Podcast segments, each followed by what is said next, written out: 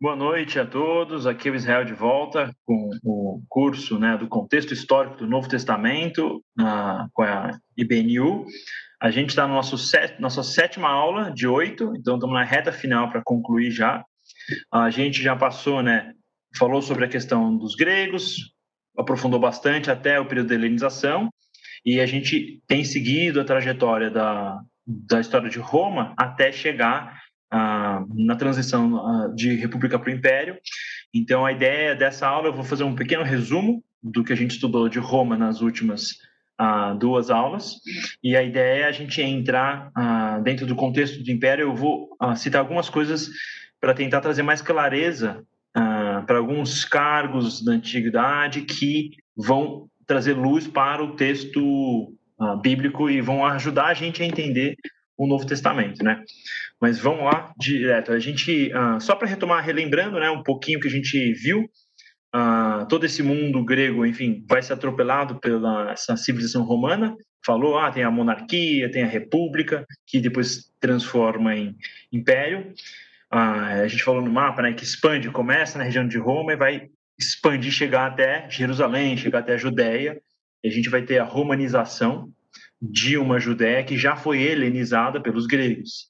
Um caldeirão cultural que vai ser o, o ambiente onde o cristianismo vai nascer e o ambiente onde uh, Cristo e os apóstolos vão fazer uh, a o, tipo, o início né, da, da, das missões, o início do, do trabalho deles. Uh, lembrando né, que tem os cargos dentro do ambiente uh, romano, do Senado, do Conselho do, dos Magistrados, a gente vai ter aquele conflito contra o patrício e plebeu, isso é importante, isso vai ser o contexto onde Jesus vai falar sobre a questão até da, da pobreza, do necessitado e de quem uh, do rico, né? Quem que é o rico que vai ser difícil ir para o céu? Quem que é o, o pobre? Dentro desse contexto de desigualdade extrema, de classes muito consolidadas, a gente falou sobre as conquistas, né? Os romanos vão atropelando, vai lutar contra a Celta, vizinho local, Samnita, grego, Cartago, Macedônia, atropelar o Mediterrâneo, vai virar o mar deles e com Pompeu que é, digamos, a transição de defesa, né, guerra defensiva para ofensiva, a terra de Israel vai ser conquistada, né? Jerusalém vai ser conquistada, porque os caras estão em guerra civil. O João Hircano quer tomar a terra de volta, né? Então a gente vai ter essa retomada. Nesse contexto, a gente vai ter essa transição de república para império. Isso vai começar, né, com a aliança de Pompeu, Crasso e César. Cada um tem um seu problema, um não tem influência política, outro povo não gosta, outro povo gosta demais. E eles vão se aliar, vão formar esse primeiro triunvirato e nesse ambiente eles consolidam poder e como toda aliança política nunca é garantida, uh, um deles, que é o Crasso, vai morrer lutando contra os persas na batalha de Carrai. Nessa derrota, no mesmo ano Júlia morre, né, a filha que César tinha casado com Pompeu e estoura a primeira guerra civil. Uh, que vai, enfim, ter como ponto de partida a travessia de César pelo Rubicão, então ele sai de território invadido, né, de território imperial e entra em território senatorial, entra em província efetivamente romana, uh, e essa guerra civil vai acabar desdobrando na vitória de César, que depois, enfim, toda a glória da conquista da Gália vai reinar. Então, o primeiro triunvirato tem essa expansão, a gente vê né, a parte a verde, que vai ser o povo sujeito, incluindo a Judéia. A gente falou sobre o ambiente da Judéia, e a gente falou antes sobre os macabeus, os moneus, então teve aquele reino governado por judeus, uma dinastia helenizada, o sumo sacerdote e o governador, o rei, uh, o etnarca, né, uh, o termo grego, domina e esse estado se torna cliente-estado de Roma, no mesmo contexto, então Pompeu pega o Oriente, César conquista a Gália e Crasso tenta lutar com os persas e acaba perecendo. Uh, depois desse cenário, uh, César vai ser assassinado uh, e com o assassinato dele vai surgir a figura de Otaviano, que é o seu herdeiro político, herdeiro adotado. Então, nesse contexto, Otaviano vai formar um outro, né? Vai perseguir, matar os assassinos dele, Brutus, tal, vão resolver tudo vai unificar o império e vai formar mais uma aliança, né? O segundo triunvirato, que é Otávio, Marco Antônio e Silepto, E a gente não conhece muito bem sobre ele porque ele basicamente não é muito relevante e ele some do mapa rapidinho. Fica então um império dividido entre Marco Antônio e Otávio, famosa o conflito deles, porque é o período de Cleópatra, né, que ela fica no time de Marco Antônio, Otávio vai vencer, e nessa transição, nessa bagunça, nessas guerras civis, nesses triunvirados, vai chegar a consolidação, consolidação né, uh, do império na figura de César Augusto, que na prática é o Caio Júlio César Otaviano. Ele vai receber o título de Augusto, né, ele é o venerado, e César é o nome que ele recebe do pai adotivo, mas acaba sendo o título que de agora em diante vai ser César, o próximo César vai ser Tibério, Calígula, a sequência Cláudio, Nero, todo mundo agora é César. de agora em diante a gente está lidando com o título uh, de um imperador que domina. E, então, assim, nesse momento, a gente até falou, na plenitude do tempo, é exatamente o que está em Gálatas, né? Uh, Deus trabalhou, ele utiliza, né, essa movimentação política e na plenitude do tempo, quando está tudo certinho, na medida, na pressão, na temperatura perfeita, vai chegar o Messias. Uh, inclusive, ele chega com esse César mesmo, decretando o recenseamento. Então, José e Maria vão pegar uh, e dar uma volta, fazer um turismo forçado na região da Judéia, uh, e vão ter o filho em Belém, não em Nazaré, onde José residia com a sua família. Esse é o momento da Pax Romana. Em tese, a gente vai ter uma relativa paz, né? Vai ter conflito com Nero, vai ter uma guerrinha civil meio, mas meio tosca comparada com as que tenha, tiveram até agora. Então, um período de relativa paz, de tranquilidade, de crescimento, de desenvolvimento, de consolidação uh, desse Império Romano. Uh, esse mapa aqui eu coloquei, não é da, da última aula, mas é para a gente ter uma noção, tá? A parte mais vermelha central é mais antiga, é uma expansão defensiva contra Cartago, Macedônia e os gregos, então é a parte mais rosinha. Daí a consolidação das vitórias de César, Pompeu e Crasso até o ano 44, que é no período do primeiro triunvirato. E daí o amarelo a gente está ano 14, a gente está com uh, o Otávio, o Augustus, né, César Augusto, que vai consolidar a Península Ibérica, consolida a região do, dos Alpes, e vai entrar, por exemplo, na Galácia, na região onde depois uh, vai ter a Carta dos Gálatas, vai, vai meio que consolidar, e a terra de Israel vai ter mudança política, que é um dos temas principais da aula de hoje, né? Uh, qual que é o contexto político que Israel vai estar, a região, quando Jesus nasce. Uh, então, vamos lá. a gente falou sobre engenharia, isso é importante a gente ter essa noção, tá? Para entender o que aconteceu em Israel, é importante a gente saber o que aconteceu em Roma. Então, isso aqui é uma figura de Roma. É obras religiosas gigantescas como o Panteão, é o Coliseu, espetáculos, a questão da cultura helênica, né, exposta para o povo, banhos quentes, as estradas bem feitas, aquedutos, uh, levando água onde era necessário. Então isso foi o marco, a característica, né, a marca do Império Romano. Se tem romano no lugar, vai ter engenharia de qualidade, vai ter a presença do exército romano. Então a gente vai chegar na figura do Herodes o Grande. Herodes é um nome complicado. A gente, você lê o Novo Testamento, você vai ver um monte de Herodes. Então é, é confuso a princípio, porque a maior parte dos Herodes que vocês viram no Novo Testamento não é o Herodes o Grande. Uh, basicamente ele não é, uh, não está no Novo Testamento. Mas o Herodes ele vai criar o ambiente do, do, enfim, do reino da Judéia, da província da Judéia, que é um ambiente uh, que vai gerar toda a atenção ah, por exemplo, Jesus ser chamado rei dos judeus. Em que contexto? Tinha um rei dos judeus, tem um conflito, tem uma instabilidade política. Esse Herodes é importante a gente conhecer a vida dele, porque ele vai gerar uma dinastia herodiana, vai ter uma penca de descendente, ah, de, o cara teve 10 esposas, então sim, vai ter muito descendente, tudo bem que ele matou uma penca de filho também, mas esse Herodes o Grande vai criar essa, esses Herodes, esses filhos, né, que vão ter o mesmo nome, e eles vão aparecer na Bíblia fazendo coisas diferentes, só para a gente não achar que é o mesmo cara que durou 150 anos. Então vamos para o primeiro Herodes, porque ele realmente impacta o texto. Ele nasce em 74 a.C., vai morrer basicamente quando Jesus nasce, que engraçado, Jesus nasceu antes de Cristo, é, é muito legal isso. Errinho do calendário. Então ele vai ser filho do Anti, Antípatro, o Idumeu, a gente falou sobre ele no período dos Macabeus, né? E uma mãe Namateia. A gente falou sobre os Nabateus, a região meio que do sul, perto da Península Arábica, a, a Petra, né, é a capital deles. Na Guerra Civil dos Macabeus, eles vão buscar refúgio, vai ter exército naquela região. Uh, então, Antípatro ele vai ser oficial de João Hircano, que é o final da dinastia dos Asmoneus, e ele vai acabar herdando essa dinastia como governador da Judéia nessa transição da bagunça que estava rolando com Roma, nessa questão dos triunviratos, essas guerras civis, nessa nesse caos, Antípatro ele herda esse reino. Uh, e quando ele herda, ele já bota o filho dele, que é esse tal de Herodes, é, jovem, 25 anos, e ele assim, ó, você vai governar uma região meio inútil, a gente falou sobre isso, que é a Galileia.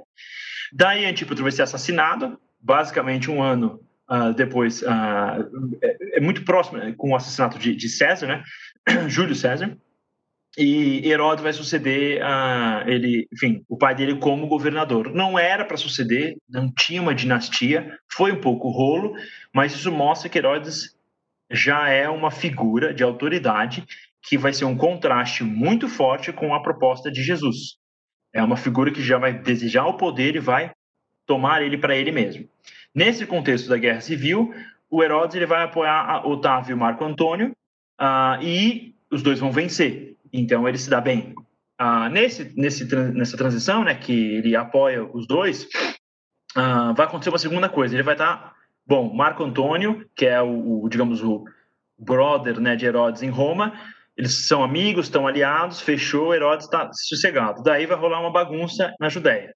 Antígono, que é filho do aquele Aristóbulo II, lembra? Aristóbulo era um outro time, tinha dois times dos asmoneus. O João Hircano é o time mais dos fariseus, Aristóbulo é mais ah, varzeado, é o cara mais helenizado. Esse Aristóbulo vai ter então seu, seu descendente, que é o Antígono, que é mais alinhado com o antigo império dos Seleucidas, que perdeu relevância porque foi derrotado pelos romanos e vira a região da Pérsia. Uh, nesse período a gente está já com o Império Parta. Os partos são os caras que derrotaram Crasso, lembra? É um dos três do Triunvirato. Então, nesse contexto, esse Aristóbulo ele vai tirar o Herodes, o Herodes vai fugir e ele vai dominar a região da Judéia por três anos, basicamente. É pouco tempo, mas assim, reta final da República, ah, tá uma confusão e Herodes vai fugir para Roma. Então ele vai ver tudo que a gente viu aqui sobre a engenharia romana, a cultura, o poder, a, assim, a magnitude desse império. Herodes vai observar isso na sua juventude. Nesse cenário, ele vai falar assim, cara, vai chegar para Roma e falar, olha, eu sou seu homem, vocês têm que me colocar lá, eu vou manter a Judéia sujeita a Roma e não aos persas. Daí, nesse cenário, o Senado falou, perfeito, então a gente precisa então deixar ah, vamos deixar ele como rei dos judeus. Ele não tinha essa intenção de virar rei efetivamente, ele queria trabalhar para os romanos, mas lembra que os gregos criaram títulos. Ah, a gente tem monarquia, diarquia, um rei, dois, dois reis, isso é, vem do grego. O etnarquia também vem do grego. E etnia, a ideia é que você vai governar uma etnia, então você vai ser rei da etnia dos judeus. Daí que vem esse termo e daí que vem o contexto, porque quando Jesus vai ser chamado, é, ele vai ser rei dos judeus, é uma afronta direta ao título que o Senado já tinha oferecido para Herodes. Então, Herodes vai, ah, e, e, só para contextualizar esse termo, ele nasce quando os macabeus fazem a revolução e criam um reino helenizado grego, né? Ah, então é judeu, mas helenizado. Então é um reino grego no sentido cultural, mas de etnia judaica. Ah, então, nesse cenário, Marco Antônio e Herodes vão se aliar e vão reconquistar Jerusalém. Ótimo, tudo certo, mas, como sempre, a monarquia, enfim, a vida de reis é bizarro. Então, Herodes, ele está no poder, ele fala assim, agora eu vou consolidar meu poder, eu sou rei desses judeus, mas ele não é judeu, ele é filho do Antipatro, ele é Idumeu, cara dos Edomitas, o cara é meio estragado, não tem uma origem muito pura, muito limpa. Então ele já começa casando com Mariana, que é uma princesa dos, da dinastia dos Asmoneus, já limpa a ficha dele, mas ele tem que se livrar da primeira esposa do filho, manda expulsa, né? Mostra que ele está comprometido com o poder, não importa esposa, família, filho. Ele coloca o irmão da sua nova esposa, né, Aristóbulo, como sumo sacerdote, também um cargo que já está politizado, e ele uh, vai ter um cara, uh, vai, ter um cenário que esse Aristóbulo começa a ficar famoso, é pouco tempo, tá? Ele começa a ficar muito famoso, ele falou, caramba, esse sumo sacerdote vai me dar dor de cabeça. Daí ele faz um churrasco na casa dele e o Aristóbulo morre afogado na piscina dele, né? Ninguém sabe quem matou, mas uh, é muito provável que foi Herodes. daí, nesse cenário, os nabateus que estão sujeitos a, a essa, digamos, essa etnarquia né, judaica que está conectada a Roma vão se rebelar.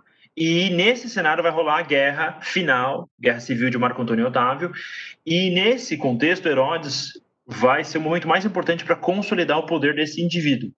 Porque ele vai apoiar Marco Antônio, que vai ser derrotado. A gente viu isso. Marco Antônio perde. Ele vai pegar a frota de Éfeso, onde Paulo faz as missões dele, e vai ser derrotado depois na batalha de uh, Ácio. E depois dessa derrota, acabou. Ele está ah, fora e Herodes apoiou o derrotado. Além disso, Herodes está sendo tendo revoluções, né, na província dos nabateus que ele está dominando. Então, uh, Augusto, César Augusto quer jogar, enfim, sacar, tirar Herodes do, do lugar e ele vai negociar com Augusto César, vai convencer o primeiro imperador de Roma que ele é o cara, que ele é realmente quem precisa governar Israel. Então é muito importante ter isso em mente, que pouquíssimo tempo antes de Jesus chegar, tem um homem muito qualificado, muito capaz, que está tentando convencer César que ele é o cara, que deve ser o rei dos judeus para manter essa posição. E daí, na ilha de Rhodes, onde foi feito o, o Colosso, né, famoso, ele vai convencer Otávio, Otávio falou, beleza, fechou. Você pode ser, então, o rei. Então, a Judéia é sua. Assim que a Judéia fica na mão de Herodes, Herodes vai virar o Bob the Builder. O cara vai começar a construir tudo, ele é doidão, uh, e ele sai construindo obra. Mas antes disso, ele vai, uh, ao mesmo tempo, desenvolver uma paranoia, porque quem quer o poder, mas não tem direito ah, digamos, socialmente qualificado ou juridicamente garantido, ele tem medo que isso vai ser usurpado. E já foi uma vez, ele já perdeu ah, durante três anos quando o, o antigo não chega. Né? Então, nesse cenário, ele já vai executar a esposa dele por uh, infidelidade, que é muito. Uh, inclusive, a, ele, a testemunha né, no processo foi a irmã dele. Bem complicado. Ele teve uma piora de relação porque ele assassinou o irmão dela, então já estava feio. Ele executa o irmão a outro irmão dela por uma conspiração também. Ele começa a causar, assim, basicamente é mão de ferro, ele está arrebentando a resistência na Judéia. Ao mesmo tempo, ele precisa da graça dos imperadores uh, romanos, então ele quer encher a bola uh, do, Augusto, do César Augusto.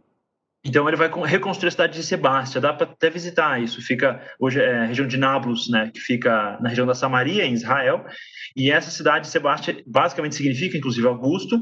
E ele vai comemorar no ano que uh, o César Augusto é, vira imperador e vira o império. Então isso está acontecendo no mesmo momento, tanto em Israel quanto uh, em Roma.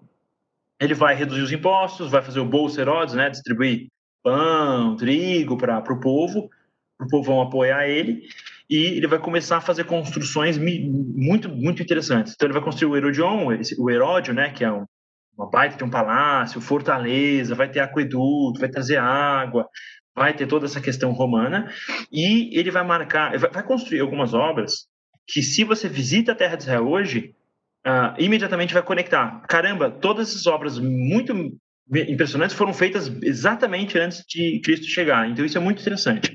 Quais obras são essas, né? Uh, vou falar sobre algumas das principais. Uh, uma das que marca muito né, a história é a Cesareia Marítima. Então, novamente, eu quero que o César curta me mantenha no poder, né? Então, eu vou fazer a cidade de César. Se Alexandre queria construir Alexandrias, César vai querer fazer Cesareias. Então, tem um monte de Cesareia. Não precisa confundir, né? Tem Cesareia de Filipe, tem Cesareia, uma penca de Cesareia, né? Ah, que até Paulo, na, nas viagens missionárias, vai para outras cesareias, no meio da Turquia.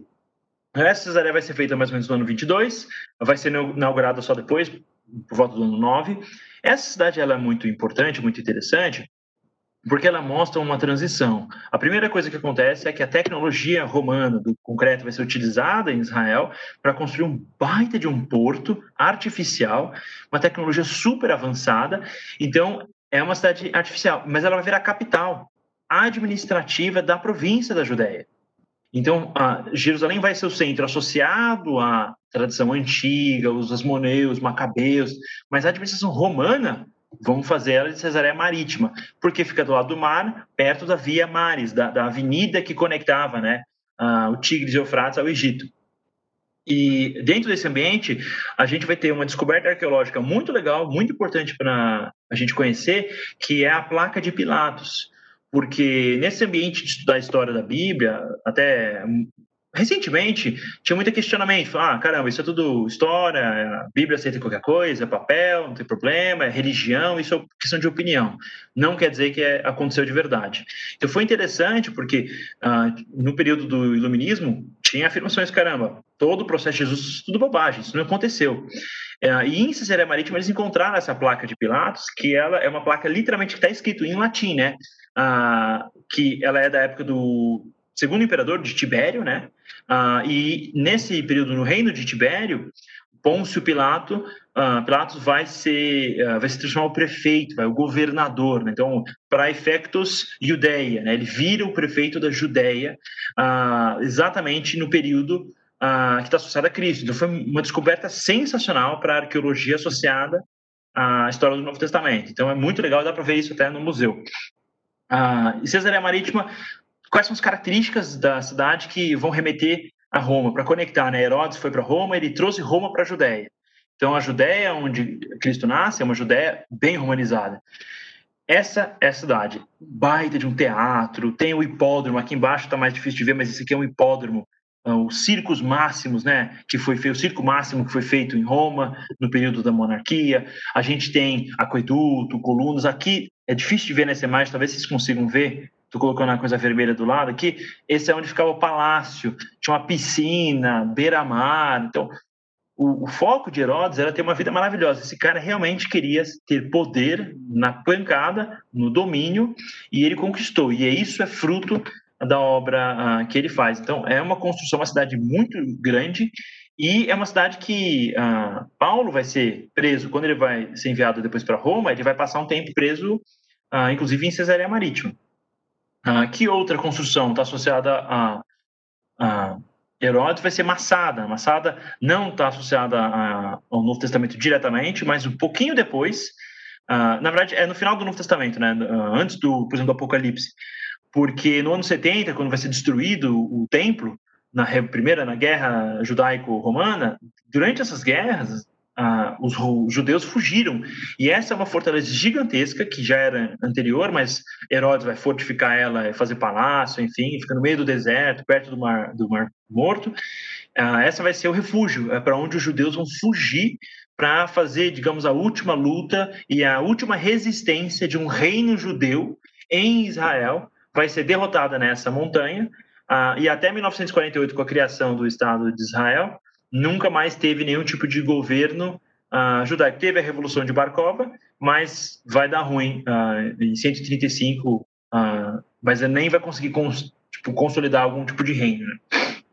Uh, além de Massada, acho que a principal obra associada a Herodes que nós precisamos ter consciência é o templo, porque vamos só voltar um pouquinho para lembrar da história, né? O templo, o templo ele, uh, Davi quer construir o templo, não pode, porque ele está contaminado, ele é o guerreiro, ele usou ferro para tirar a vida, então quem vai construir o templo vai ser Salomão. Uh, inclusive o templo não pode ser feito com ferro, porque ferro é usado para matar. E esse templo vai ser feito em 966 antes de Cristo. Então a gente está falando mil anos antes vai ser esse templo de Salomão, mas ele vai ser destruído pela Babilônia, Nabucodonosor, 586. Daí não vai ter templo.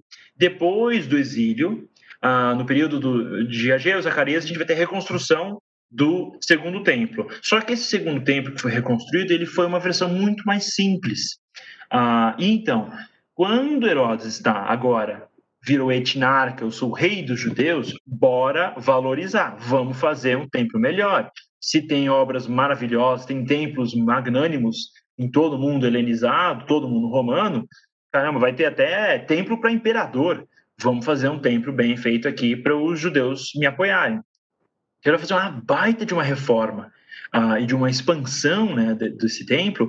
E essa aqui é a maquete que tem em Jerusalém do templo da época de Jesus. Esse é o templo uh, que Jesus vai, enfim, visitar e é, o, é contexto Paulo. Todo mundo está associado a esse esse templo. Lembrando que esse templo vai ser destruído no ano 70, né? Mas é, já não tem mais a Arca da Aliança. É um templo. É, lembra que Pompeu entra ah, nesse, não nesse templo, ele entra na versão anterior, vai tentar roubar o ouro e não vai achar a Arca da Aliança. Mas a Menorá vai ter nesse templo. A gente sabe disso porque ah, quando o templo vai ser destruído, né? Ah, e vai ser saqueado, tá no arco de Tito, fica em Roma, tem o desenho da menorá sendo retirada ah, do templo e isso está esculpido em rocha, dá para ver em Roma. Então, enfim, ah, basicamente é, é, esse é o contexto. O que é interessante do templo fala da dimensão das pedras, porque Jesus fala diretamente sobre as pedras, que não vai sobrar pedra sobre pedra. As pedras que a gente está se referindo na, nesse templo são pedras que pesavam várias toneladas, não são pedrinhas, são pedras gigantescas. Então, para ter uma ideia, ah, olha a estrutura do, digamos, do templo como um todo. Aqui a gente tem a fonte Antônia, está associada ao julgamento, né, uh, de Cristo. Vamos ter as muralhas. Aqui é o pináculo do templo, a gente sabe muito bem. Uh, o pináculo do templo está no período da tentação de, de Jesus. Uh, tem aqui a sala da Assembleia, o Sinédrio, a gente falou sobre o Sinédrio, é praticamente quase que um Senado uh, a la helenizado, feito no período de Salomé, dos seus moneus, vai se reunir dentro desse contexto do templo, o pátio dos gentios, onde pode entrar, vai dar confusão com o apóstolo, como assim? Vai entrar com um gentio dentro do, do pátio que não é para entrar gentio, então a gente tem a parte das mulheres, e daí dentro do templo efetivamente pode entrar, ah, enfim, ah, no Santo do Santo só enfim, o sumo sacerdote. Ah, não vai ser muito respeitado porque a gente está no período desde de Antíoco IV, é, o cara sacrificando porco, depois vai ter imperador que vai botar a estátua dele, enfim não vai ser muito respeitado. Então a gente está na reta final desse templo, no seu auge de, digamos, construção arquitetônica, está no, na reta final de utilização uh, do templo em si. Então Jesus não falou errado. Quando ele falou que não ia restar pedra sobre pedra, uh, menos de 40 anos depois não restou pedra sobre pedra. Os romanos destruíram totalmente o templo. Então, com certeza tinha gente ouvindo Cristo falando que realmente viu o templo ser destruído. Isso é muito interessante ter essa consciência cronológica. Ah, essa aqui é uma imagem, ah, só para você ter uma ideia, ah, até para contextualizar, né? Aqui está a estrutura do templo, efetivamente. Atrás dessa construção aqui, que eu estou com uma bolinha vermelha, vai ter o muro externo, que é igual a esse muro aqui. E esse é o muro que vocês estão vendo nessa foto, que é o muro externo da estrutura uh, do templo, uh, que era o muro mais próximo do Santo dos Santos, que restou hoje. Então, na tradição judaica, é o lugar mais sagrado para eles, e uh, dá para ver o tamanho das pedras que eles usavam na parte mais inferior. E isso aqui são uh, resquícios de pedras da época de Jesus. para ter uma ideia também do tamanho da cidade, né? aqui seria, digamos, a localização da estrutura do templo, e aqui vai ser, né, o Monte dos Oliveiras fica desse lado aqui, ah, então, essa é a cidade. A localização, a posição do templo, ela é ah, uma posição de relevância na cidade, sempre vai ser. Ah, lógico, isso aqui é a cidade do período romano, não no período mais antigo. E você vê aqui, por exemplo, tem até teatro, a cidade foi ah, helenizada, foi, enfim, influenciada pela presença greco-romana. Aqui, só para ter uma ideia, acho interessante gente ter uma visão geográfica do, dos últimos dias, por exemplo, de Cristo, né? Onde que ele entra, onde que ele vai fazer a purificação, o dia do ensino, ah, enfim, a cerimônia da Páscoa, vai ser crucificado, o sepulcro, tudo isso dá para ser localizado geograficamente ah, na cidade de Jerusalém, dentro do contexto da sua estrutura romana, que é onde aconteceu. Então a gente tem a localização, ó, aqui o, o jardim do Getsemane, dá para ver o templo ah, do jardim, então isso é uma coisa que a gente tem que ter em mente. Às vezes a gente está lendo o texto, não tem noção de que o lugar onde os apóstolos estão, dá para ver o templo. Então, faz sentido. Não vai sobre a pedra, sobre a pedra, está vendo o templo e está falando uma coisa desse tipo, faz mais sentido. O, o contexto ah, faz mais sentido, enfim. Ah, mas basicamente é isso. Isso aqui eu estou deixando no conteúdo para vocês poderem também. Quem está assistindo a aula vai poder receber depois. Vocês conseguem ah, ter um mapinha para saber exatamente onde Cristo estava no, nas últimas semanas né, dele. Lógico que ele foi, enfim, ressuscitou depois, então teve mais alguns dias, mas esse aqui é o dia antes da ressurreição. Uh, vamos lá, então, fechando essa, esse período, né? Então, a gente viu esse Herodes, ele é importante para entender porque ele vai contrastar com Jesus. Uh, as propostas, quando Jesus está falando sobre trazer o reino de Deus, quando Jesus está falando sobre as coisas que ele está propondo como uma alternativa, na prática ele é um rabino, um líder dentro dessa comunidade judaica, os judeus estão ouvindo ele num contexto em que acabou de ter uma dinastia dos asmoneus, teve revolução dos macabeus antes, esses romanos causaram os gregos, tem, sempre vai ter esses invasores, e finalmente agora tem esse monarca, esse etnarca, esse rei Herodes, que não vai estar na época de Jesus, vai ter os seus descendentes, mas e aí, quem que vai ser o rei mesmo que é o cara que vai tocar uh, esse, esse lugar? Vai ser Jesus? Ele está se propondo a isso? Ele tem apoio popular? Vocês viram que trocou Herodes, perde, vem um, vem outro, João Hircano, Aristóbulo, é, é tanto nome bizarro, mas fica trocando o quem governa a região de Israel durante o período bem antes de Cristo. Então, quando chega um cara que fala assim, olha, vamos trazer o reino de Deus, fechou, vamos comprar o fuzil para fazer a revolução amanhã. Então, é nesse contexto por isso que vai ter discípulo chamado zelote, porque a galera tá com uma expectativa dentro do contexto, sim, vamos ter um, um rei, vamos melhorar essa, essa, esse ambiente, porque a gente já cansou dessa presença estrangeira. Então, na reta final de Herodes, olha, ele vai dedicar o templo, né? Fazer a dedicação 10 anos antes de Cristo, vai inaugurar a Cesareia Marítima 9 anos, executa filho, que o cara curtia matar filho, enfim, mata filho por traição, mata outro, vai perseguir fariseu, e ele morre quatro anos antes de Cristo. Então é muito possível, tem que a datação não é perfeita, mas é muito possível que eles, enfim, morreu Herodes e Jesus nasceu tipo, basicamente no mesmo período. E esse reino vai ser dividido entre seus uh, descendentes, mais ou menos, porque Salomé é meio que irmã, enfim, não é exatamente descendente, mas Arquelau vai ficar com a parte azul, ou seja, Judéia, Jerusalém. Inclusive, uh, José, quando Arquelau fica nessa região, ele sabia, José fala, caramba, esse Arquelau, ele, ele é um cara zoado, ele é igual o pai dele, Herodes o Grande, não era um, um cara muito bom para... Então José vai querer morar em outra região, vamos ficar lá em Nazaré, porque Nazaré está com Herodes Antipas, né? Vai ficar nessa região roxa aqui, uma parte que do outro lado do Jordão, que hoje é Jordânia. E ainda vai ter Filipe, né, que vai ficar com a região do norte aqui da Decápolis, né, da, da influência muito grega, que era uma região bem organizada, uh, e vai ficar com, com ele a parte do norte, né, do outro lado do, do Mar da Galileia. Uh, enfim, vai ter mais um reinozinho menor que uh, fica associado a Salomé. Mas essa divisão, o que importa na prática são os dois heróis, Arquelau e Antipas, que vão ter essa presença mais forte. E nesse contexto é que Cristo nasce, e é nesse contexto onde Augusto tá, é César, vamos fazer o censo, vamos organizar as coisas, e vai, uh, digamos, startar esse processo uh, da história da salvação na terra de Israel. Para a gente ter uma ideia, eu não vou entrar em todos os Herodes para vocês não ficarem com dor de cabeça, mas isso aqui é uma forma de a gente ter uma visão geral, tá? Essa é a casa de Herodes. Eu não estou colocando todo mundo, porque esse cara teve cinco esposas oficiais, cinco esposas não oficiais, é uma bagunça. Sério, três páginas a família, a linha efetiva de Herodes o, o Grande.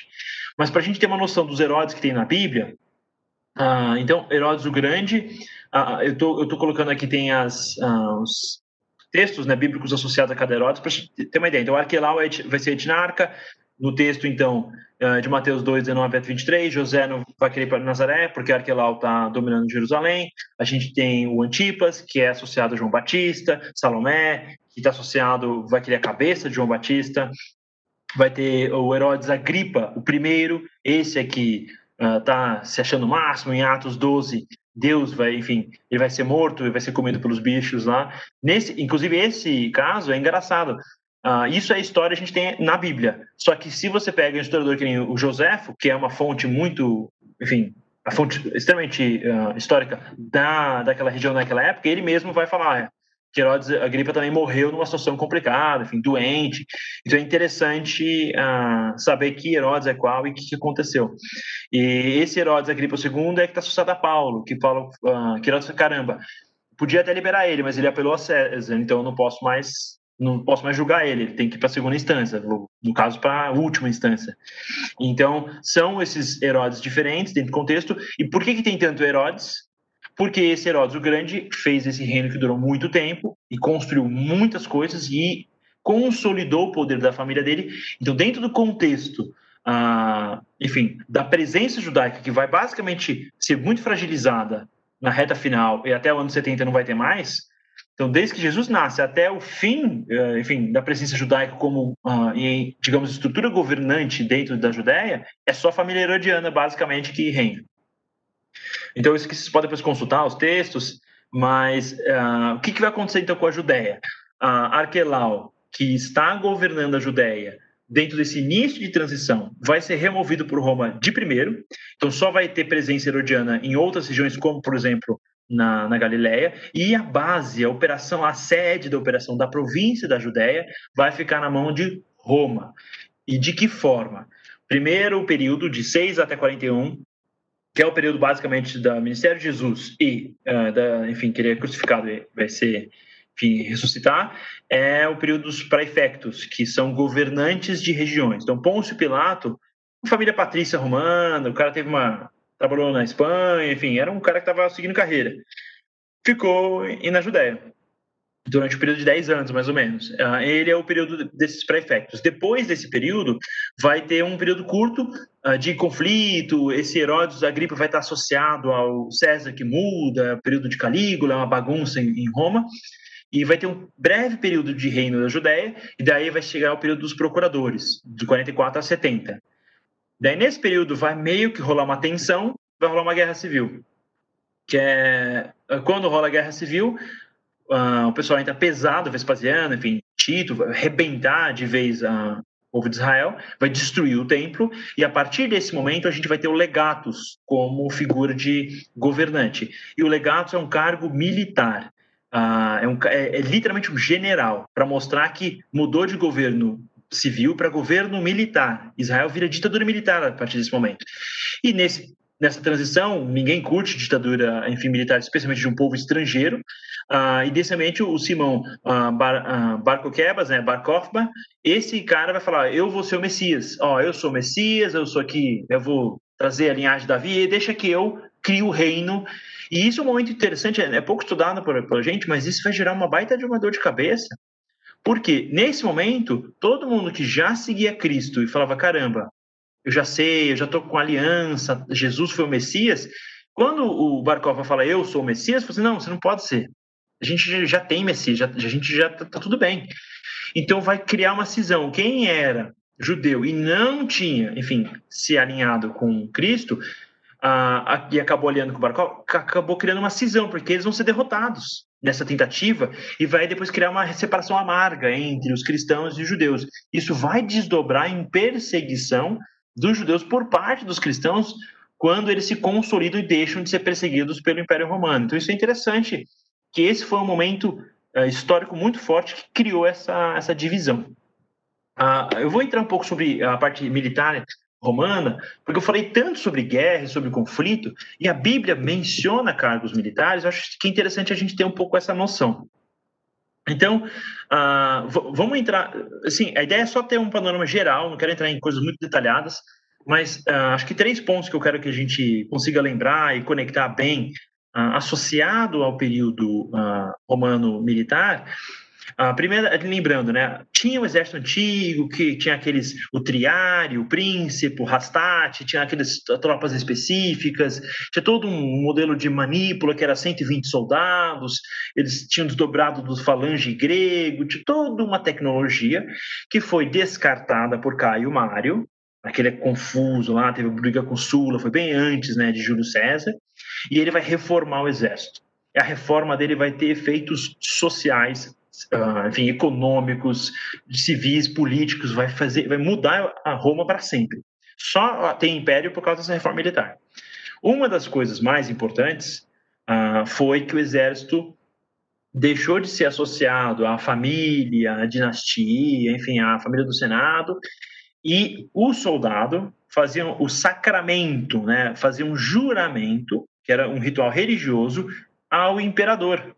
Então, o soldado virava um, um, sujeito direto ao imperador. Isso é comum com tribalismo, sempre tem aquela. O, o, por exemplo, um, um viking ou um celta, ele está sujeito ao chefe tribal, uma relação sagrada, né? ele está sujeito religiosamente e militarmente. Isso é importante, que mantém o domínio. Basicamente, uma relação, por exemplo, de um guerreiro santo, né? de uma jihad, de uma cruzada, a mesma lógica. Então, ele está religiosamente linkado ao seu, digamos, ao imperador, à pessoa física do imperador. Uh, mas antes de ter a pessoa física do imperador, isso era quem? Eram os caras poderosos, tipo Crasso, tipo Júlio César. Enfim, a segunda coisa que ele faz, que eu acho que é a coisa mais importante que foi feita das reformas, é que o soldado ele tinha que ser uma pessoa de posses, com terra e com o um mínimo de, uh, digamos, recurso para uh, eh, fornecer seu próprio armamento. E a carreira militar, nesse momento, ela vai virar carreira militar profissional. profissional. Basicamente, o cara vira funcionário público. Então, a base de todos os exércitos que existem hoje é essa, essa reforma. Ah, então, nesse momento, qualquer pessoa pode virar, o povão, plebeu, proletariado, todo mundo pode virar, ah, enfim, soldado, e você ganha a armadura do exército, fornecida pelo Estado, ah, que vai virar conscrição do mundo todo, vai ser assim até hoje, e você vai receber um salário fixo durante todo o seu período, tem uma previsão, a ideia é você servir 25 anos, mas até 10 tinha gente que parava, Uh, e se você cumprisse os 25 anos, você ganhava terras. Então, lembrando aquela lógica do agricultor, pai de família, guerreiro. Então, todo mundo quer ter terra porque é o único jeito de produzir riqueza numa sociedade agrícola. Uh, e, digamos, era basicamente o mundo todo era assim até a Revolução Industrial. E então, esse é o contexto. Outra coisa interessante é que uh, a gente não sabe muito disso, mas no contexto das guerras de Cartago e tal, tinha estandarte de todo tipo de animal. Ah, tinha do, do, do touro, tinha, tinha, vários bichos nos estandartes, era uma confusão. E foi essa reforma que falou: olha, vamos ter um estandarte, que vai ser o da Áquila, que significa águia. E essa águia vai estar no brasão de países, de impérios, para o resto da história. Então, a PENG de império usa a águia e é, vem desse berço, dessa origem, dessa transição onde a águia virou símbolo, o logo, digamos, de, do exército principal romano. Então, os animais são uma referência de conexão, naturalmente, uh, porque eles vão acabar usando estratégia. Então, aqui tem até o exército marchando, mas essa formação aqui embaixo que eu estou mostrando, ela é chamada textudo. E ela vai ajudar a gente, por incrível que pareça, ajuda a gente a entender uma, um versículo bíblico até. Porque o textudo literalmente significa a tartaruga, né, em latim, que nem a enfim, eles usam termos de animais. E a tartaruga, ela se protege basicamente se escondendo de, dentro de uma armadura. Então esse é o tipo blindado da, do período romano. E para que, que serve essa formação? Para você não morrer tomando flechada. E ela só é possível com esse escudo específico romano. Ah, então isso é uma coisa interessante. Os romanos eles inovam em administração militar e em tecnologia efetivamente militar. Ah, para ter uma ideia, por exemplo, você tem aqui a Gladius, né, que é a espada romana. Eles vão pegar essa espada ah, do meio da Espanha, os celtiberianos, é um povo celta que vivia lá, eles inventam essa espada, eles copiam. Os romanos, eles copiavam tudo que eles viam que funcionava, cultura, religião, metodologia. E no final, os caras vão até adotar o cristianismo como a religião oficial do Estado. Então, ah, é uma esponja que cresce e vai copiando tudo que funciona. Mas por que, que isso importa para a gente? Vamos lá. Uh, a gente vê sobre o centurião. Ah, tem um centurião na Bíblia. O que, que é um centurião na prática? Porque ele é um cara super importante dentro do contexto militar romano, particularmente na Judéia, que é uma província que é fronteira com o inimigo, do lado dos persas. Rolou até tentativa de sujeição aos persas. Toda a província na extremidade bota soldado, vai ter que ser militarizado. Como funciona esse exército? Quando Mário faz as reformas, ele vai criar uma coisa proporcional. Então, o grupo unitário do exército é um grupo de 10 soldados, onde oito são legionários e dois são não combatentes. Escravo, enfim, era um auxiliar que a, a, ajudava e não lutava. A partir desses grupinhos de 10, que é o contubérnio que é governado pelo decanos, o chefe de 10, basicamente, que até hoje decano de faculdade, enfim. Mas esse indivíduo ele era pouco relevante, porque ele era de uma tenda, basicamente. Eles vão ter uma tenda para dormir todo mundo e ele organizava esse grupinho. O centurião vai ser responsável por 10, ah, ele está sobre 10 decanos, 10 ah, times de contubérnio.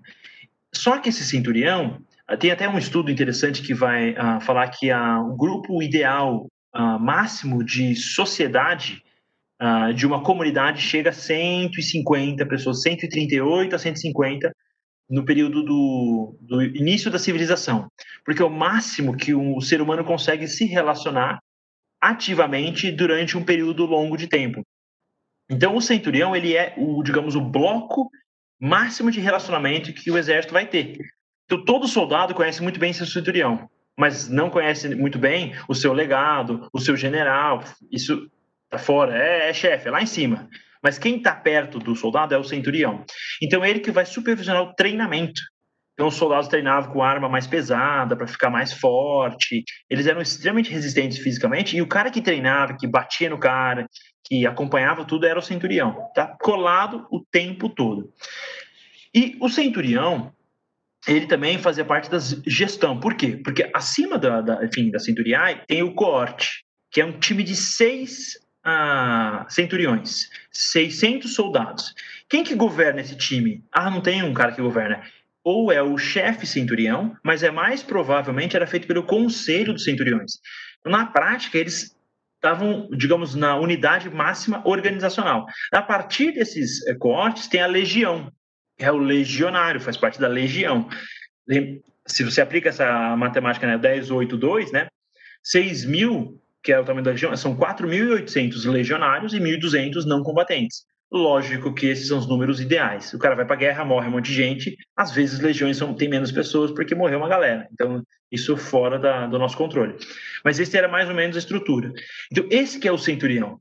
O centurião, ele é, ele é o cara. Ele é, basicamente, dentro da estrutura, ele é a pessoa mais próxima, mais influente dentro da, do dia a dia do exército. E, lógico, o legado, por exemplo, vai ser um cargo político vai ter um período que a região de Israel, a Judéia, vai ser governada por legados. Por quê? Porque é um cargo político, então é basicamente o chefe, mas quem opera é o centurião. E o general é um cargo muito mais poderoso, tem vários legados abaixo dele, e esse general, enfim, vai ter várias legiões, enfim, vai, enfim, fazer as, comandar batalhas um pouco maiores. Também tem os auxiliares, que é um estrangeiro, isso até de onde vem dos Estados Unidos, o estrangeiro que quer servir o exército, ele vira cidadão, mesma lógica o cara é de pontos, o cara é da galha, ele quer servir como cavaleiro, como arqueiro, com uma especialidade daquele país. Tinha um, um slot livre para esses auxiliares e fazia cinco, 25 anos de serviço, o cara virava cidadão romano, ele e a família toda. E por último, você tem a, a, cavalaria, que é sempre vai estar associada a pessoas mais ricas e poderosas.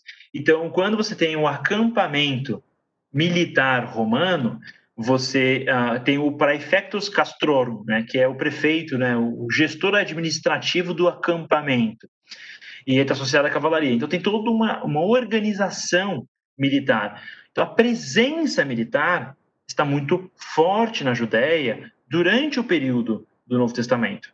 Daí vai fazer sentido. Uma coisa que talvez hoje, a gente, se a gente lê esse texto, faz nenhum sentido, porque não tem nenhuma conexão com o nosso dia a dia. Mas uma das coisas que essa reforma fez é o que eles falaram, a mudança de logística. Porque qual é o maior problema de guerra? Você tem os soldados, mas você tem que alimentar o soldado. Tem que ter cobertor para soldado, tem que ter cama, tem que ter trigo, tem que ter um monte de coisa. E daí essa estrutura logística fica andando atrás do exército. E daí, se eu quero destruir o exército, eu destruo a logística deles. O que, que o Mário fez? os soldados vão carregar toda essa logística. E eles que se livrem. É 25 a 44 quilos. Eles que, meu, fica forte, aguenta aí, vai marchar 30 quilômetros por mês. E é, fechou, aguenta o tranco. Então, em esse ambiente, essa marcha é treinamento, tá? Carregando todo esse peso. Então, esse, essa mudança fez com que o pessoal chamava os soldados de mulas de Mário. E nesse contexto surgiu uma lei que um oficial, tipo um centurião, um decano, um cara que era um pouco mais digamos, de pedigree no exército, fala assim: olha, eu não preciso carregar isso toda hora, né? Eu sou chefe, sou chefe. Então, uma lei que permitia que um oficial militar falasse para qualquer pessoa: olha, eu estou cansado, você vai carregar isso aqui. Mas por quanto tempo? Porque você vai matar o civil, porque é muito pesado. Ah, por uma milha romana, né? E daí vai fazer sentido aquele versículo: se alguém forçar a caminhar uma milha, vá com ele duas tinha uma legislação que abertamente permitia que o oficial forçasse um indivíduo a fazer isso. Então é interessante ter esse contexto. Acho que do, da parte militar são dois pontos que eu queria a, focar, e o último ponto interessante que eu queria entrar é na armadura, porque a, Paulo, em Efésios 6, vai falar sobre a armadura de Deus. E eu vi várias vezes desenhos de coisas medievais, enfim. o que ele usa para descrever a armadura tudo que ele usa é exatamente o que mais importa para a armadura de um romano. E cada item tem uma relevância muito particular. Então, pega o cinto da verdade.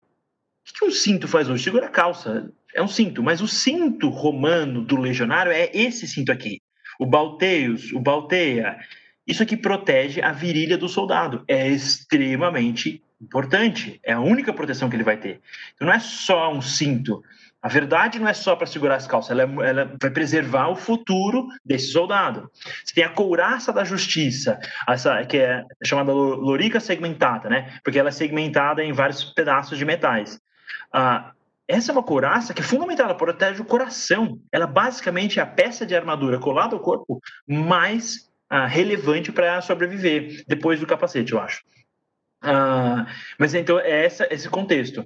Daí ele vai falar que o pés calçados com prontidão do evangelho ah, da paz. Tem uma coisa, é, essa, o nome Caligai vai ser criado na época de Calígula, mas ah, esse calçado existia antes. E ele é tipo uma chuteira de futebol, então vai ter um pedacinho de metal embaixo dessa, dessa chinela, sandália que eles usavam, ela é de couro, e ela permite o cara marchar 30 km carregando 25 kg nas costas. Então ela é muito importante e ela representa a eficiência do exército romano em fazer as estradas expandir e conquistar. Então, quando a Paulo fala de pés calçados com a prontidão do evangelho da paz, está usando a própria estratégia, né? Olha, a eficiência a prontidão romana para conquistar e trazer guerra. A gente tem que ter a mesma eficiência e prontidão para trazer paz, propondo uma ideia totalmente uh, diferente do que, enfim, serviu, mas usando o exemplo que todo mundo conhecia. Daí você tem um, o escudo da fé. No versículo fala literalmente que vai proteger de uh, flechas, né, de fogo, né, do maligno, porque o escudo é esse escudo, é a única peça que os romanos inventaram sozinhos na prática. E esse escudo é o maior escudo que tinha na antiguidade, no período clássico. E eu falei sobre a formação do textudo. Basicamente, se os romanos quisessem fazer um cerco numa cidade tipo Jerusalém e conquistar, faz um monte de tartaruguinha, vai todos os testudos e você conquista sem tomar flechada. Então o escudo realmente impede você de tomar flechada praticamente integralmente. Então a, o escudo da fé não é um escudo qualquer, não é um escudo de um paladino medieval que é pequenininho, é um baita de um escudo. Ah, e o que é legal, o do capacete da salvação, muito legal, que é chamado de galeia, né? Porque ah, ele é o capacete da salvação. E tem uma característica desse capacete, que é essa parte atrás aqui do pescoço, ele é feito de um formato que, mesmo tomando uma martelada enfim, na cabeça, a, a, estrutura era muito resistente e protegia a cabeça, que é a parte mais importante do corpo. E se o ser humano ele é atacado no rosto, ele normalmente vira para a direita ou para a esquerda para não uh, ser atacado no olho. E essa proteção do pescoço, ela literalmente salva a vida do soldado, porque ela impede ele de ser degolado. Então, é muito interessante uh, essa relação. E por último, né, a, a palavra de Deus vai ser a espada do Espírito, que é, digamos, a única parte ofensiva, que é essa Argladius que eu falei. É uma espada basicamente ofensiva, ela só ataca. Muito interessante. Ela é a melhor espada da, da, da época. Então, acho que esse é o contexto, só para a gente ter uma ideia de, de quais são os elementos, enfim, que Paulo está citando diretamente. Ele não está citando uma armadura aleatória, ele está literalmente pegando a armadura romana e só está usando ela para explicar o que seria, enfim, lutar ah, por Deus, tem uma armadura da fé, né? Esse aqui, só vou explicar, esse pirma aqui é uma invenção também que eles fizeram, não está na armadura de, de Paulo, mas ele era uma estratégia romana muito boa, porque você arremessava essa lança e ela prendia no escudo, dobrava e, e pesava. Então, cada coisa feita pelos romanos tinha um objetivo planejado, mostrando a eficiência deles. Uh, agora, eu estou na reta final já da aula, inclusive, uh, se vocês quiserem fazer pergunta, já pode fazer pergunta. Eu vou até abrir aqui para conseguir ver as perguntas que vocês fizerem. Uh, já tive uma pergunta aqui que eu vou responder daqui a pouquinho, mas antes de eu entrar nas perguntas, eu só quero fazer uma. A gente já está na reta final da aula, já está terminando. Quero só fazer um, um apanhado geral, porque a gente vai entrar na última aula semana que vem, já está acabando, basicamente, e só para a gente ter uma noção de períodos, tá? Esse aqui é uma cronologia, até para quem está acompanhando poder depois uh, vai receber isso em PowerPoint. Uh, olha que legal, desde Alexandre o Grande, né? Assim, desde os persas dominaram, Persa está no período do Antigo Testamento, no período interbíblico começa com os gregos, tem Alexandre o Grande, e vai ter tudo que aconteceu aqui. Então, ah, então tem a morte de Alexandre, o Império é dividido, e a Judéia fica com Ptolomeu. Depois vai ficar trocando, né? Ah, mas daí Ptolomeu III está associado à Septuaginta, lembra? No Egito, a gente falou sobre isso. Antíoco III, a Síria toma a Judéia. A Síria aqui é porque a região dos Seleustas que conquista é a Síria, é chamada de Síria. Então, é, vai ser Síria.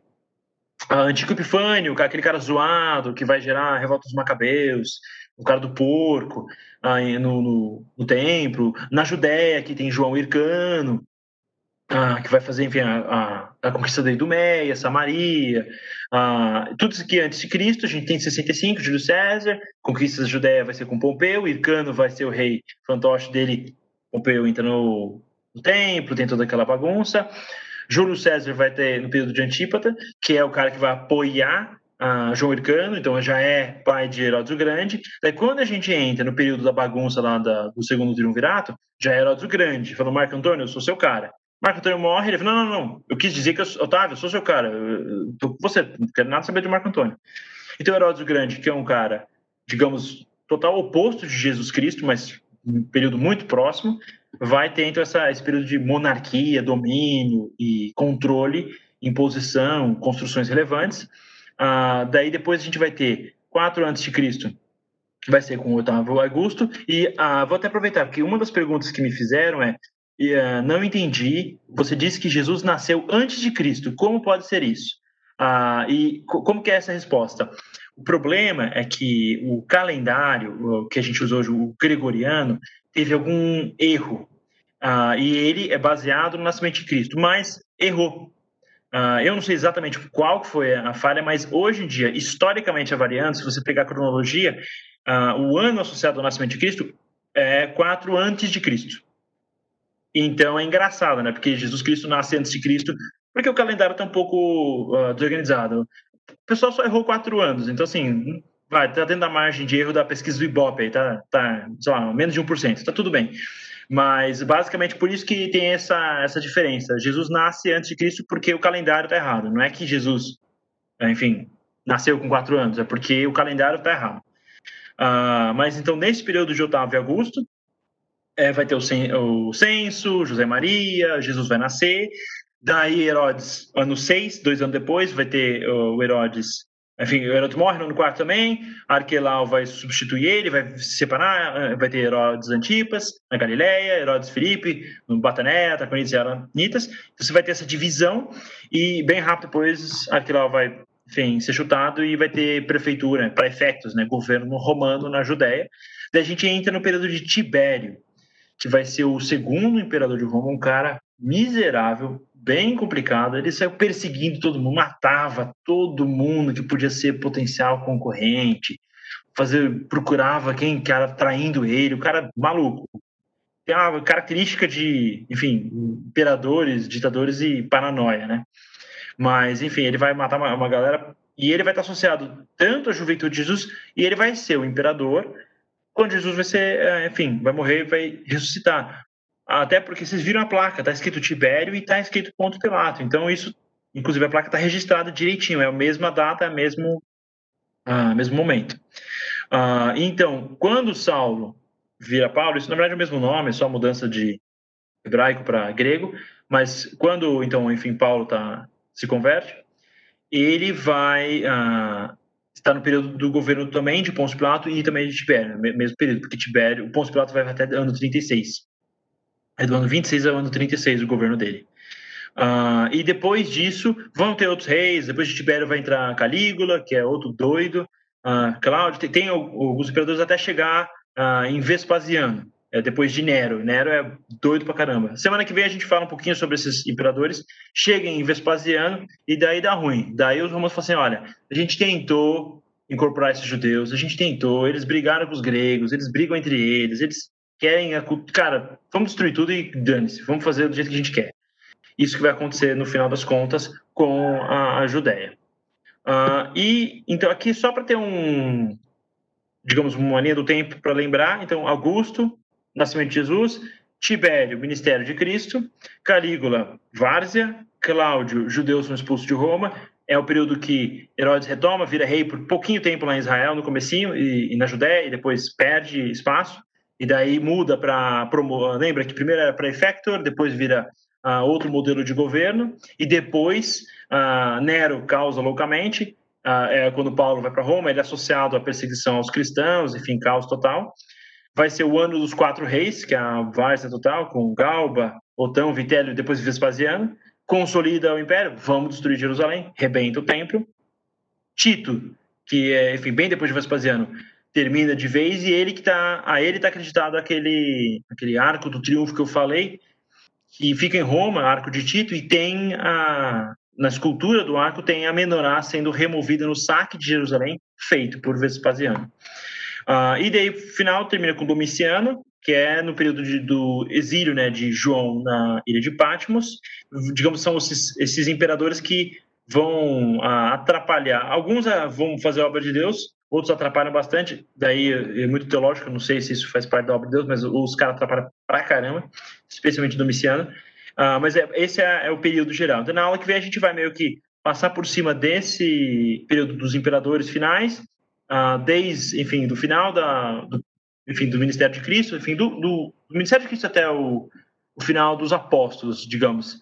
Uh, e a gente vai ter o contexto tanto do Novo Testamento, a parte grega quanto romana, meio consolidado. E a partir disso a gente consegue estudar, por exemplo, a história da igreja primitiva dentro do contexto, por exemplo, dos pais da igreja, que a gente já consegue entender um pouco melhor por que, que tem o um mundo grego, por que, que tem o um mundo romano, e por que, que a sede da igreja vai ficar entre Roma ou Grécia, ou é a igreja apostólica romana ou é ortodoxa grega. Esse conflito vai durar por mais mil anos.